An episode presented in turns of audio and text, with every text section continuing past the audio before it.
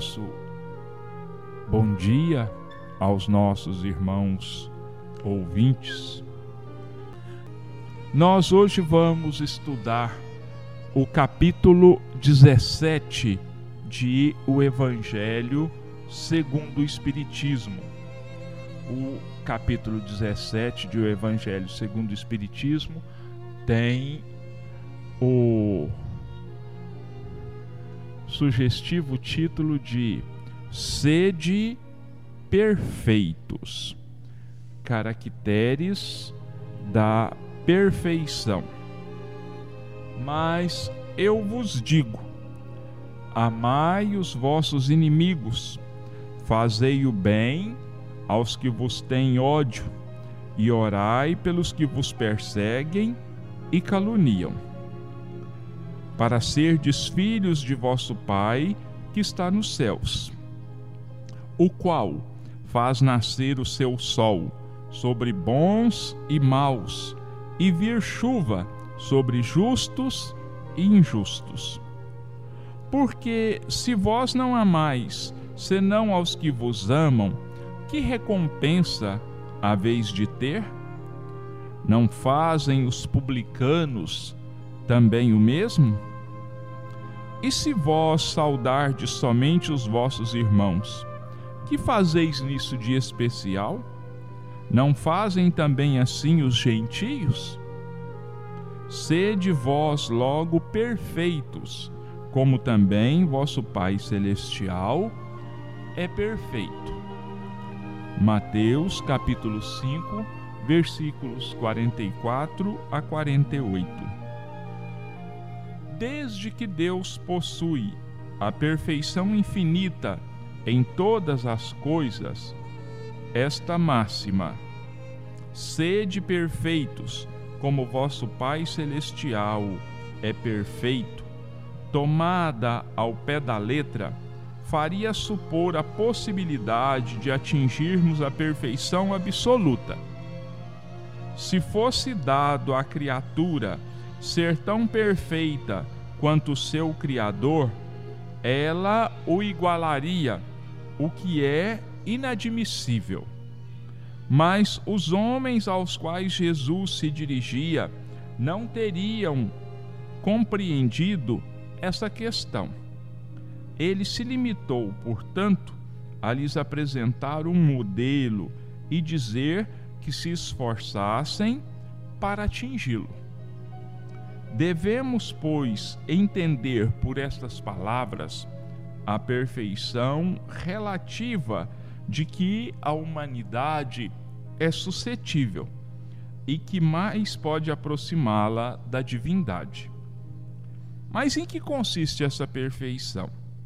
Jesus mesmo o disse: Amai os vossos inimigos, fazei o bem aos que vos têm ódio e orai pelos que vos perseguem e caluniam. Com, com isso, mostra que a essência da perfeição é a caridade, na sua mais ampla acepção, porque ela implica a prática de todas as outras virtudes. Com efeito, se observarmos o resultado de todos os vícios, e mesmo dos simples defeitos, reconheceremos que não há nenhum que não altere mais ou menos o sentimento de caridade, porque todos nascem do egoísmo e do orgulho, que são a sua negação. Porque tudo o que excita exageradamente o sentimento da personalidade destrói ou, quando nada, enfraquece os princípios da verdadeira caridade, que são a benevolência, a indulgência, o sacrifício e o devotamento. O amor do próximo, estendido até o amor dos inimigos, não podendo aliar-se com nenhum defeito contrário à caridade, é sempre, por isso mesmo, o indício de uma superioridade moral maior ou menor. do que resulta que o grau de perfeição está na razão direta da extensão do amor ao próximo. Eis porque Jesus, depois de haver dado a seus discípulos as regras da caridade, no que ela tem de mais sublime, lhes disse: Sede logo perfeitos, como também vosso Pai celestial é perfeito. Então, este é o início do capítulo, a introdução do capítulo 17, sede perfeitos, caracteres da perfeição. E mais uma vez, nós temos aqui a sabedoria incomum de Jesus quando nos concita, quando nos chama a atenção para a necessidade da nossa melhora íntima, da nossa transformação. E olha como ele, na sua sabedoria, ele balança os alicerces daqueles judeus orgulhosos, os saduceus, os fariseus, os doutores da lei, os escribas, porque em falando de amor, em falando de empréstimos, de recompensas, né? de saudações, ele diz assim: Olha, o que, que vocês fazem de especial? Se amam aos que vos amam, se emprestam aos que vos emprestam, se saúdam, quer dizer, se cumprimentam aqueles que vos cumprimentam. Que, que vocês fazem disso, de especial nisso? Olha, os gentios fazem isso. As pessoas de má vida também fazem isso. Então, Jesus estava querendo dizer: vocês são iguais a eles, porque não fazem nada de diferente. Agora, querem ser realmente diferentes, mas não para se orgulharem disso, mas não para se envaidecerem disso, mas para crescerem diante de Deus, para crescerem diante de Jesus, vocês precisam aprender amar o próximo como a si mesmos. Vocês precisam aprender a valorizar o outro. Então, nós precisamos é, aprender a nos transformarmos, a buscarmos a perfeição. Mas Kardec deixa aqui bem claro a perfeição relativa àquela a que nós, seres humanos, criaturas de Deus, estamos destinados não vamos pensar aqui em perfeição divina. Isso é absolutamente impossível. Isso é absolutamente impossível.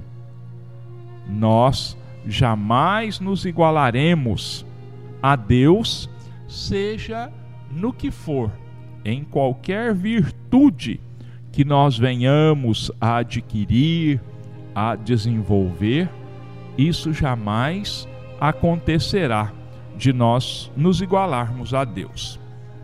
E esse texto de hoje, é, ele não foi escolhido, ele veio na sequência em que nós estamos trabalhando com o Evangelho segundo o Espiritismo e aproveitando esse texto do sede perfeitos, da necessidade da transformação, eu gostaria de comentar com os nossos irmãos justamente sobre isso, sobre transformação, sobre melhora, sobre crescimento espiritual. E para nossa reflexão, existe uma frase muito simples, mas muito profunda de Chico Xavier, que diz o seguinte: Embora ninguém possa voltar atrás e fazer um novo começo, qualquer um pode recomeçar agora e fazer um novo fim. E é a mais pura, a mais clara realidade para nós. O que nós fizemos há um minuto atrás, pronto, está pronto. Tenha as consequências que tiver, não pode mais ser mudado.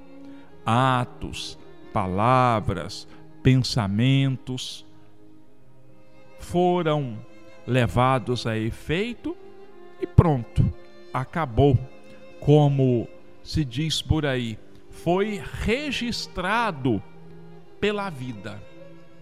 E esse registro, então, vai nos acompanhar, talvez, por séculos e séculos, até que nós consigamos transformar, até que nós consigamos modificar e reconstruir de forma positiva aquilo que nós, num vacilo, num cochilo, vamos dizer assim, nós fizemos errado. Olha, meus irmãos, é só um lembrete aqui, só uma curiosidade. Primeiro, os nossos irmãos sabem que tempo é uma coisa que não existe é uma coisa que não existe. É uma criação humana, porque a eternidade para Deus é o aqui e o agora. Não existe o antes nem o depois. É o aqui e agora. Mas para nós, espíritos limitados, ainda mais limitados ainda, quando nos encontramos encarnados, foi preciso criar pontos de referência para nós nos localizarmos no espaço, no tempo e no espaço, vamos dizer assim. É um pouquinho complicado, mas não é difícil de entender não. Olha, o homem então é observando os próprios movimentos da natureza, ele fixou uma passou a contar a duração. Foi aí que nasceu a contagem do tempo. E essa contagem do tempo, ela nasceu com a observação do movimento dos astros, das é, várias estações do ano, das variações da natureza então o homem foi fixando isso e foi aprendendo e adotou isso por convenção, quer dizer, decidiu tomar isso como ponto de referência. Mas só para simples curiosidade, vamos ver como um ano é, é um período longo se nós o observarmos de determinados pontos de vista e de contagem do tempo. Olha, todos nós sabemos, uma criança de 5 anos já sabe, o ano tem 365 dias. 24 horas cada dia. Então, um ano tem 8 mil 760 horas. 8.760 horas. Tem 525 mil e 600 minutos. 525 mil e 600 minutos. 31 milhões 536 mil segundos. 31 milhões 536 mil segundos. Já paramos para analisar, para observar que muitas vezes um segundo decide uma vida? Em um segundo se decide os destinos de um enorme grupo de pessoas e nós não valorizamos o tempo. Se nós não valorizamos as horas, muito menos nós valorizamos os segundos. E eles têm uma importância, ou deveriam ter uma importância muito grande para nós. Quem não gostaria de, no seu último minuto de vida, prolongar essa vida ainda por alguns segundos? Tamanha importância que a vida tem para cada um de nós e em tantas outras situações. Já perceberam que nos momentos de dificuldade, nos momentos de tristeza, até parece que o tempo para. E a gente diz, parece que o tempo não passa, parece que o tempo parou. E é o contrário, quando nós estamos muito felizes, muito contentes, nós dizemos assim: nossa, mas o tempo está voando é por causa da nossa fixação no que é prazeroso e no que é também, por outro lado, doloroso. Tá aí a importância, né? Vou ler mais uma vez para nós a frase de Chico Xavier.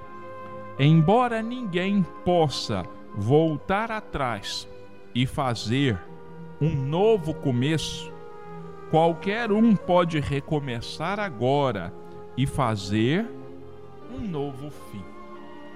Para tentar esclarecer um pouco mais essa frase de Chico Xavier, eu vou ler e comentar para nós com essa mesma mensagem de André Luiz, intitulada Resolução para o ano novo. Então vamos lá. O que André Luiz fala para nós, nos orienta. Afora tu mesmo, ninguém te decide o destino.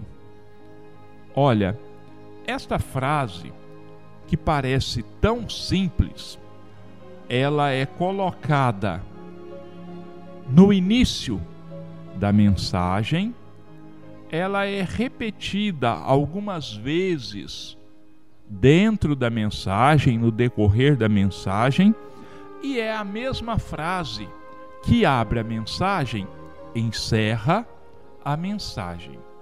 Afora tu mesmo, ninguém te decide o destino. Isso, meus irmãos, é uma coisa importantíssima.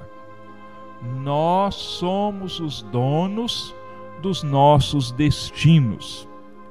Por que que nós somos que nós que fazemos e que decidimos o nosso destino? Porque destino, e eu vou colocar aqui essa palavra destino entre aspas, porque muita gente diz quando uma pessoa, por exemplo, atropela alguém. Ah, era destino do, do fulano atropelar o ciclano. Era destino do fulano desencarnar numa batida de carro. Não. O destino não é uma coisa assim tão simples e previamente fixada desse jeito, não. Isso vem de um hábito ancestral nosso que desde as primeiras civilizações existiam aquelas pessoas que eram chamados de magos, de ledores de sorte, que costumavam traçar o destino das pessoas quando nasciam. E nós vemos isso também nas histórias de fadas, né? Quando nós vemos lá a bela adormecida no bosque, que foi é, é, é, amaldiçoada pela bruxa, né? e assim por diante. Os, as pessoas, os magos, principalmente lá na Babilônia, lá na Assíria, que são civilizações que desapareceram há vários milênios, existiam as pessoas.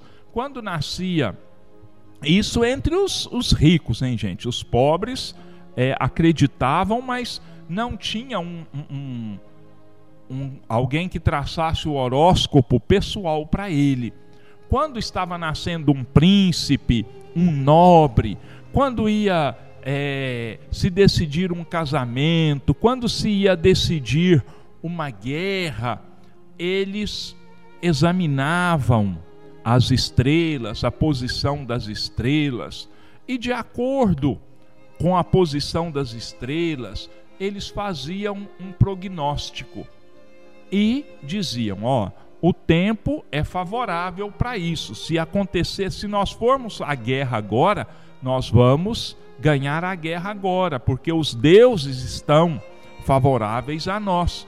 Ou Fulano nasceu sob uma boa estrela, ele vai ter uma vida de fartura, de vitórias, ele vai ter uma vida muito boa. Ou o contrário, Fulano nasceu sob uma má estrela, o destino dele vai ser trágico, o destino dele vai ser sofrido. E nós ainda, é, inconscientemente, ainda trazemos isso conosco, que esse destino existe. Não. O destino, se é que ele existe em parte, ele é fruto das nossas decisões, ele é fruto das nossas ações porque todas as nossas ações trazem consequências futuras. Então, nós agimos e recebemos a resposta. É a lei de ação e reação. Olha, é a mesma coisa. É quando a gente criança, né? A gente às vezes brincava muito, cuspia para cima, né? E o que acontecia? O cuspe caía na nossa cabeça. Ou a gente estava num lugar que estava ventando muito, a gente cuspia e o vento trazia de novo a saliva no nosso rosto, na nossa face. Então, é mais ou menos assim que o destino age. Nós praticamos as ações e essas ações têm consequências. Elas podem ser boas ou elas podem ser más. Mas então vamos voltar à, à mensagem de André Luiz para a gente continuar analisando. Vamos deixar André Luiz falar e eu vou fazer, traçar aqui alguns comentários. Mais uma vez, lembrando aos nossos irmãos, não estamos aqui tentando convencer ninguém a aceitar as nossas ideias. Cada um tem a liberdade de ter o seu pensamento, o seu modo de vida, o seu entendimento das coisas. Afora tu mesmo, ninguém te decide o destino. Somos tangidos por fatos e problemas a exigirem a manifestação de nossa vontade em todas as circunstâncias. Então, olha bem, tem tudo que nós vamos fazer, nós temos que tomar uma decisão. Isso se chama livre-arbítrio. Olha, eu me levanto de manhã e eu digo assim: olha, eu vou escolher uma roupa no meu guarda-roupa para eu usar hoje. Bom, eu acho que vai fazer frio, então eu vou usar uma roupa mais aconchegante. Ou eu vou, eu acho que vai fazer calor, então eu vou usar uma roupa mais leve. Suponhamos que eu acerte na minha previsão. Eu escolhi uma roupa aconchegante e realmente o tempo esfriou. Ou eu errei. De qualquer forma, eu vou ter a resposta, a consequência. É assim mais ou menos o destino. Se eu optei pela roupa mais aconchegante e fez frio, eu tive uma resposta positiva. Se eu escolhi uma roupa mais aconchegante e o calor foi de torrar mamona, como a gente diz, né? Eu fiz uma escolha errada e a consequência para mim foi ter que tolerar o calor, ainda a sensação de calor ainda maior pela minha má escolha. Né? Então é isso que o André Luiz está dizendo aqui. Somos, somos tangidos por fatos e problemas a exigirem a manifestação da nossa vontade.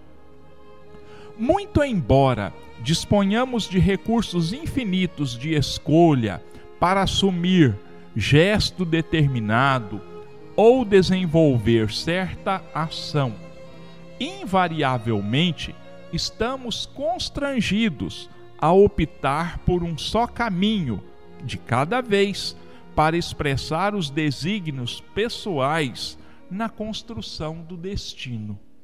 Então vamos mais uma vez aqui fazer uma comparação. Jovens concluintes do ensino médio. Uma grande parte desses jovens vai prosseguir nos estudos é hora de escolher a sua atividade profissional. Então ele vai optar direito, engenharia, medicina, pedagogia, administração, e jornalismo, e essa variedade enorme de cursos que existem aí profissionalizantes. Mas às vezes ele fica em dúvida, às vezes ele já tem a escolha. Não, eu vou fazer direito.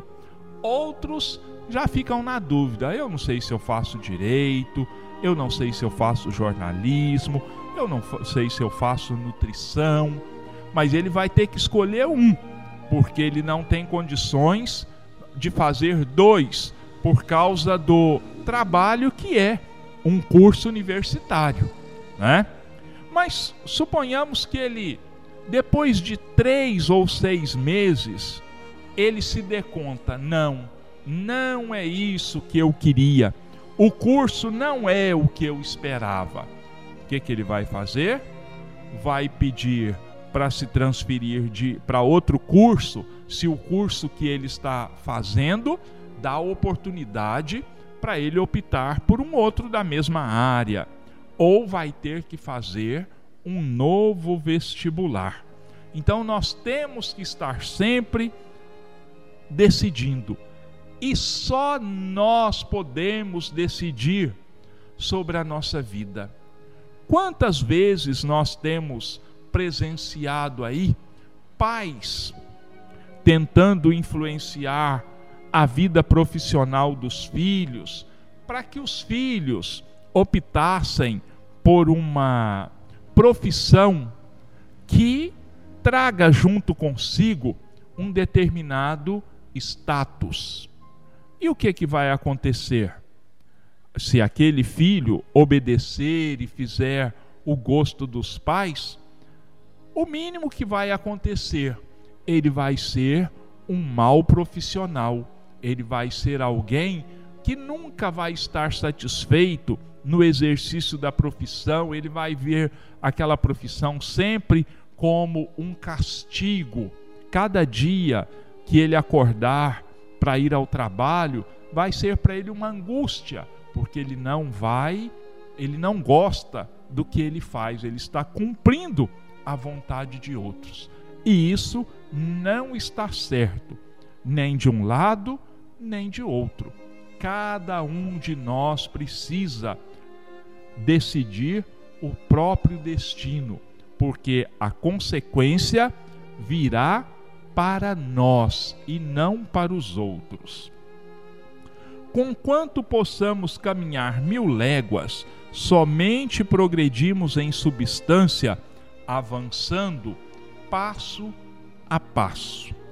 Então, nós podemos caminhar sim mil léguas, mas se nós não dermos o primeiro passo, nós nunca caminharemos as mil léguas.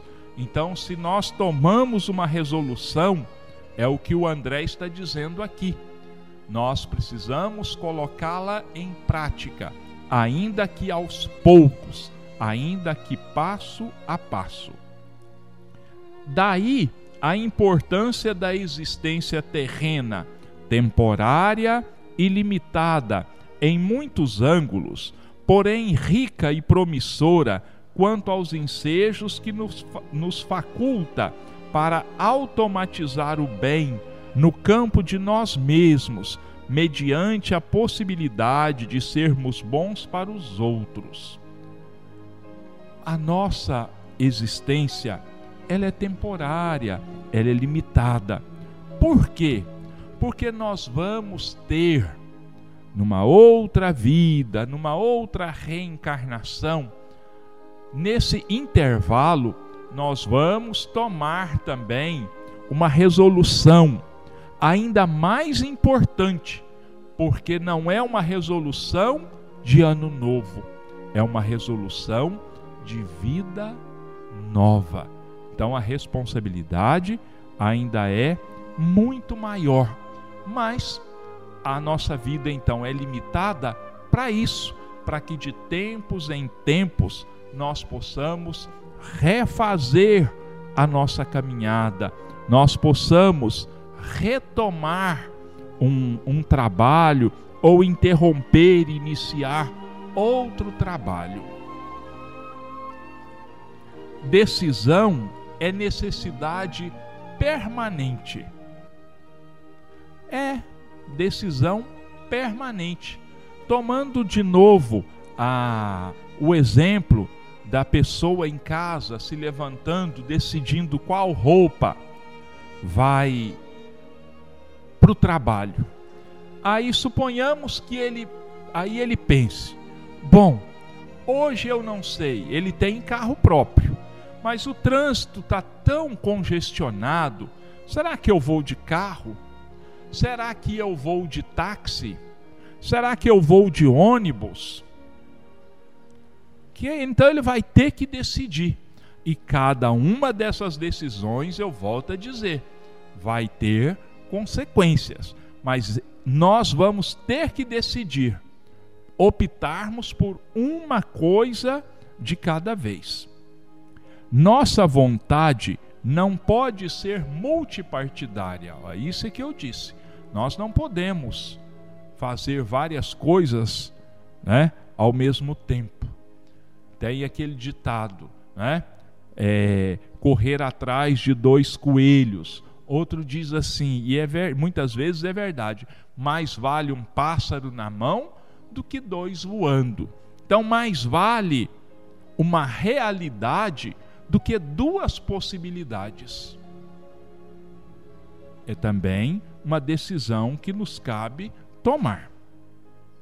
Ideia, verbo e atitude exprimem resoluções de nossas almas a frutificarem bênçãos de alegria ou lições de reajuste no próprio íntimo.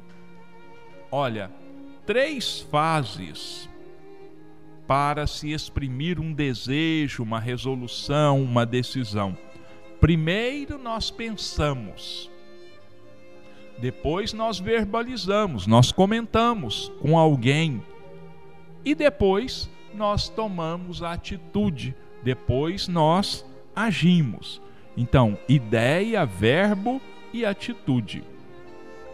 Vacilação é sintoma de fraqueza geral.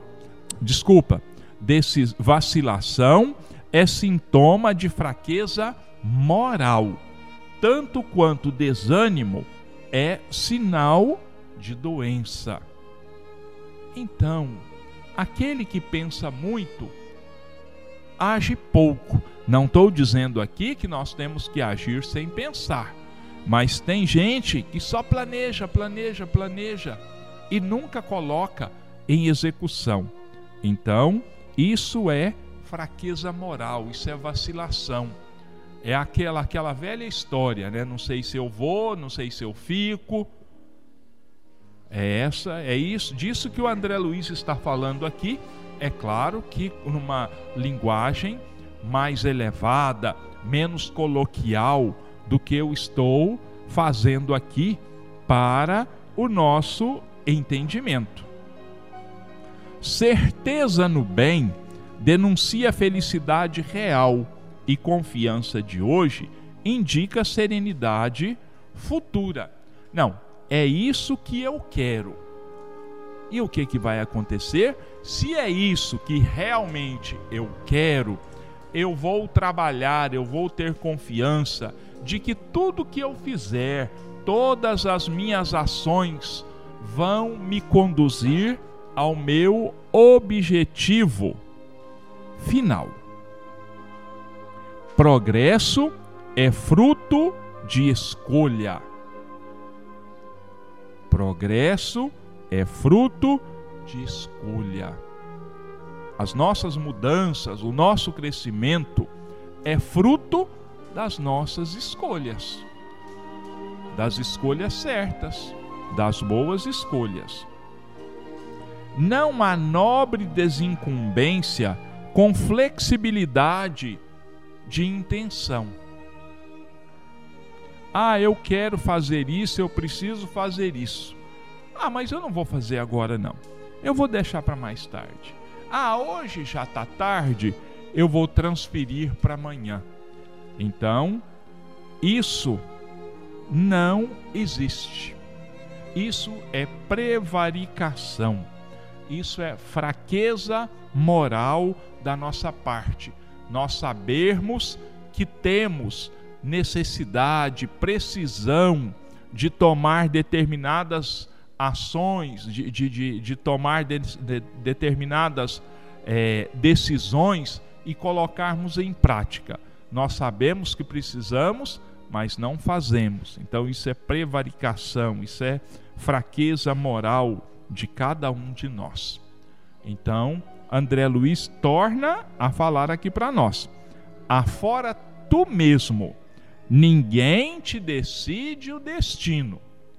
Então ele está reforçando aqui para nós essa esse dizer. Mais uma vez, pense bem, é o que ele está dizendo aqui. Só você tem o poder de criar o seu futuro o seu destino.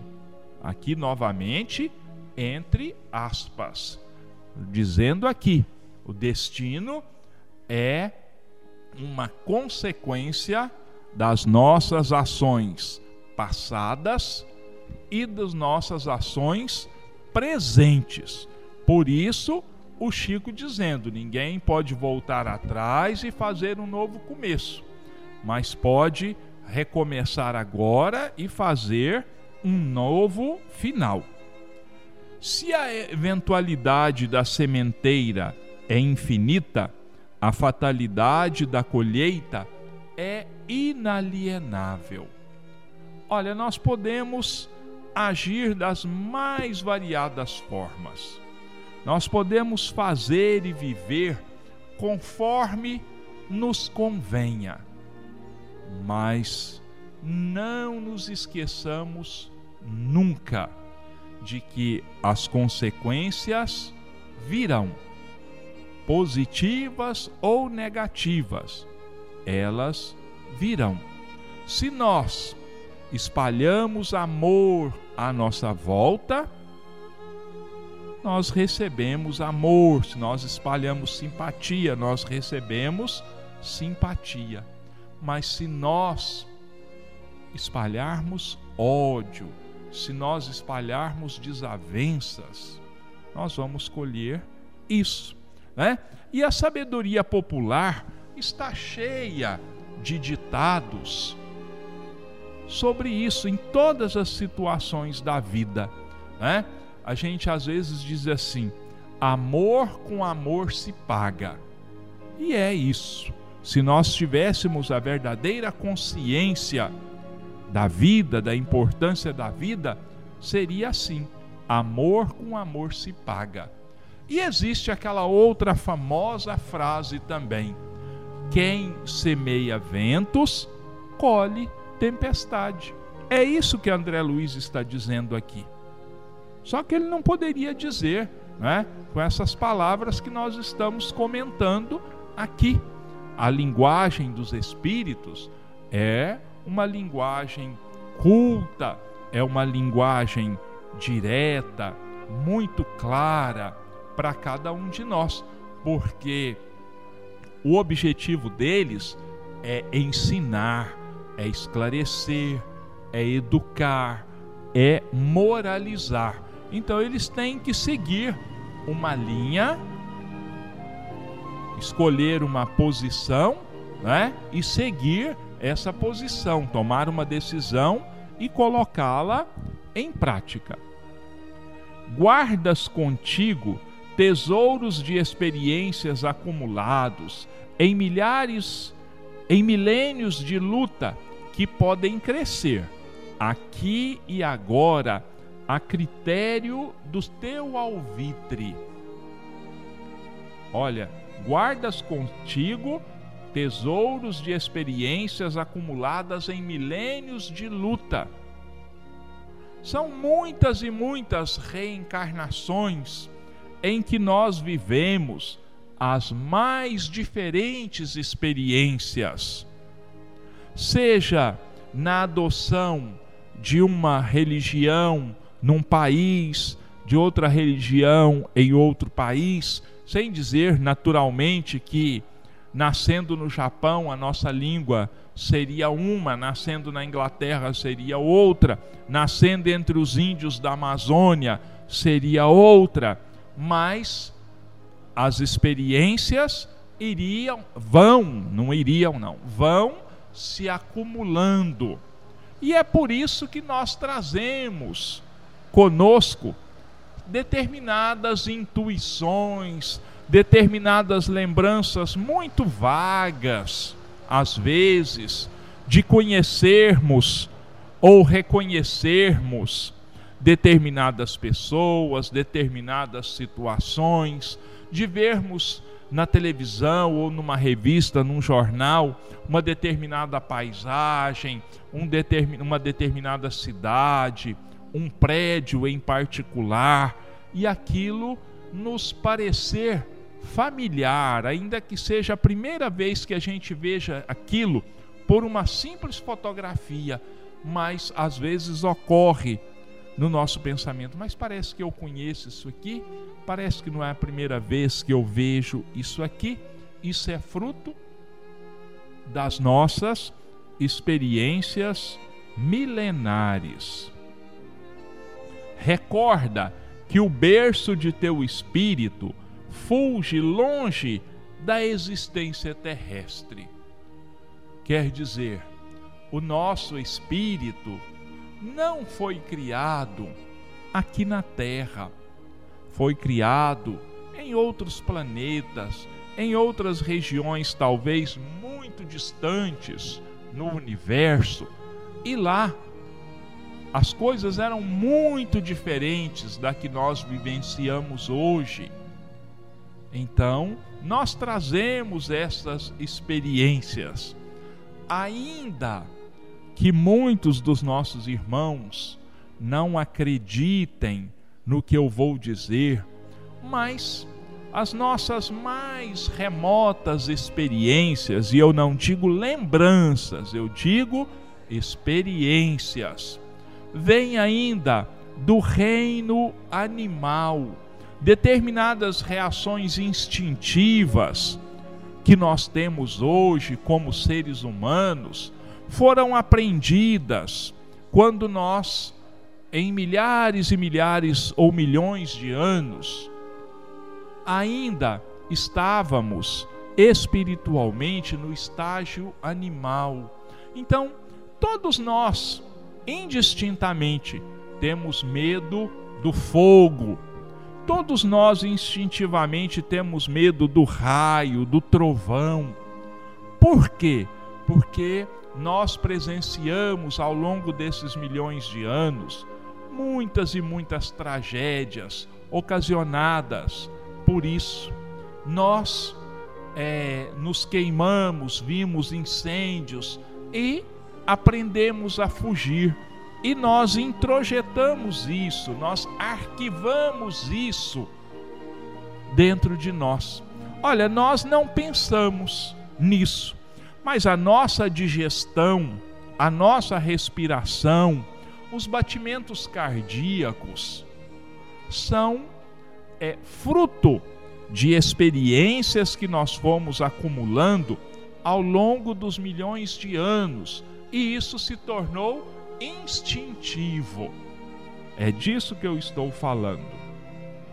O objetivo da perfeição é inevitável bênção de Deus e a perenidade da vida constitui o prazo do nosso burilamento. Entretanto, o minuto que vives é o veículo da oportunidade para a seleção de valores, obedecendo ao horário certo e revelando condições próprias no ilimitado caminho da evolução. Olha, o objetivo da perfeição é inevitável bênção de Deus e a perenidade da vida constitui o prazo do nosso burilamento. Então nós temos o infinito do tempo, nós temos a eternidade. Mas essa eternidade, ela é o conjunto dos segundos, dos milésimos de segundos. E nesses segundos é que nós tomamos as nossas decisões. Nós até podemos pensar um ano sobre o que nós vamos fazer, mas é num segundo que nós dizemos assim: é assim que eu vou fazer, ou eu não vou mais fazer assim. A decisão é no momento. Não, eu não vou mais. Nós às vezes ficamos na dúvida, mas ah, o momento da decisão é único e é por isso que nós precisamos aprender a valorizar o tempo. Vou repetir aqui: os 365 dias, as 8.760 horas, os 525 mil minutos que compõem um ano, os 31 milhões 536 mil segundos em que se divide um ano. E para encerrar a nossa fala, nós vamos ler aqui a última frase da mensagem de André Luiz que eu já adiantei para os nossos irmãos. Afora tu mesmo, ninguém te decide o destino. Meu irmão, a vida é sua, a decisão é sua as consequências, você é quem vai sofrer e mais ninguém. Então, é claro que existem imprevistos, é claro que existem as ações alheias à nossa vontade, mas a decisão em última instância, é nossa. E existe aquela frase: querer é poder, mas é preciso, antes de tudo, saber querer. Porque, olha bem, depois que a flecha se desprende do arco, nada mais pode pará-la até que ela atinja o alvo. Então, meus irmãos, vamos meditar nesse restinho de tempo que, no, que Deus nos oferece ainda, para que o 2018 abra-se, descortine-se diante de nós com não com promessas, mas com certezas de alegrias, de paz, de harmonia, de realizações. Vamos aprender a sermos, no dizer de Jesus, tão perfeitos quanto Deus nosso Pai é perfeito. E eu vou ler aqui uma outra uma frase uma frase de Jesus nesse caracteres da perfeição. Ele diz o seguinte: E se vós saudardes somente os vossos irmãos, que fazeis nisso de especial? O cristão tem a obrigação, tem o dever de fazer algo a mais para ele mostrar que realmente é cristão. E não é preciso nem dizer que esse algo a mais é no campo da positividade, é no campo da virtude, do perdão, do amor, da caridade. Isso é o que Cristo pede que nós façamos de especial. Então, nossos irmãos, que tenhamos um ano novo de muita paz, um ano novo de muita alegria, de muitas realizações positivas que tomemos as decisões que devamos tomar. Mas não nos esqueçamos nunca de que a decisão que eu tomar, seja ela boa ou ruim, eu sou o único que vai sofrer as consequências dessas ações que Deus, Jesus, a espiritualidade amiga nos amparem e nos abençoe, e que assim seja.